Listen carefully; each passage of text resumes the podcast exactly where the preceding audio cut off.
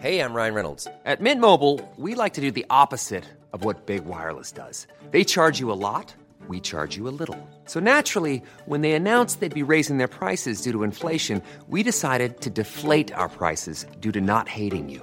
That's right. We're cutting the price of Mint Unlimited from $30 a month to just $15 a month. Give it a try at mintmobile.com slash switch. $45 upfront for three months plus taxes and fees. Promo rate for new customers for limited time. Unlimited more than 40 gigabytes per month. Slows. Full terms at mintmobile.com.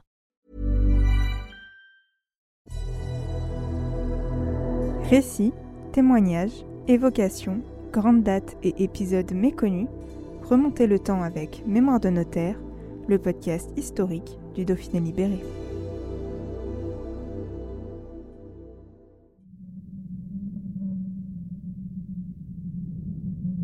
D'étranges murmures parcourent les pentes du Rochemelon.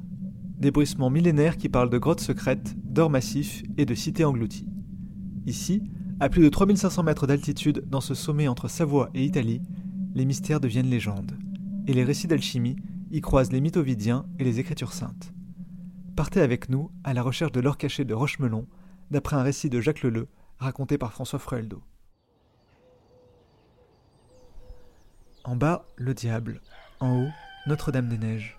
En Savoie, le village de Bessan, dans la Haute-Maurienne, vit depuis des siècles entre le bien et le mal. Ceux qui ont parcouru ces rues le savent.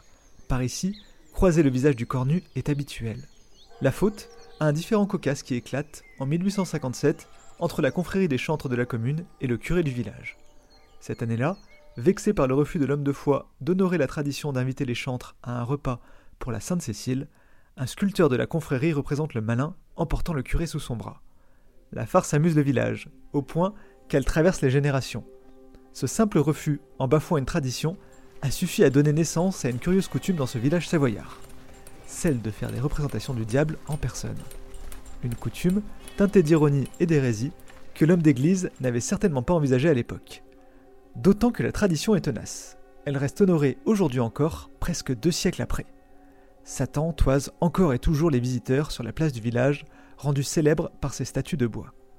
Mais le diable ne risque pas de s'aventurer au sommet dominant la vallée. À cet endroit, la Vierge de Rochemelon attend les fidèles chaque année pour le 5 août, à condition que ces derniers aient la foi ou un naturel sportif. À 3538 mètres d'altitude, il s'agit en effet du plus haut pèlerinage d'Europe. Une terre de culte où le mysticisme s'épanouit et où les histoires fleurissent. Commençons par le commencement avec celle sur l'origine de ce pèlerinage. Tout aurait débuté par un vœu, celui de Boniface Rotario, un notable de la région d'Asti, parti en croisade sur les terres saintes. Captif des geôles turcs, il promet de gravir le Rochemelon s'il parvient à en sortir et à revenir chez lui sain et sauf. Vœu exaucé et pari tenu pour le prisonnier. Le 1er septembre 1358, Boniface Rotario réalise l'ascension de la montagne du Piémont. Il y dépose une représentation de la Vierge. Pas celle que les marcheurs peuvent admirer de nos jours, évidemment. L'actuelle est bien trop grande et bien trop lourde pour un seul homme. Elle mesure en effet 3 mètres de haut pour une tonne et demie. Faite de bronze, elle a été transportée ici en 1899 par une soixantaine de paroissiens et de chasseurs alpins du Val de Suse. Une prouesse qui doit tout à la fois à la volonté et à la force des bras. Rien de bien mystérieux donc. Mais on ne peut pas en dire autant d'une autre légende qui hante ce sommet, que l'on a longtemps cru être le plus haut des Alpes. Cette légende, c'est celle d'un trésor caché, et pas n'importe quel trésor. On parle ici d'or massif qui repose dans une caverne secrète. Son origine ne serait ni plus ni moins que divine. Dissipons ensemble cette brume de légende pour y voir un peu plus clair. D'autant que le brouillard est aussi épais que les sources sont rares, et lorsqu'elles se confondent, celui qui veut explorer les légendes du Rochemelon peut vite se sentir perdu.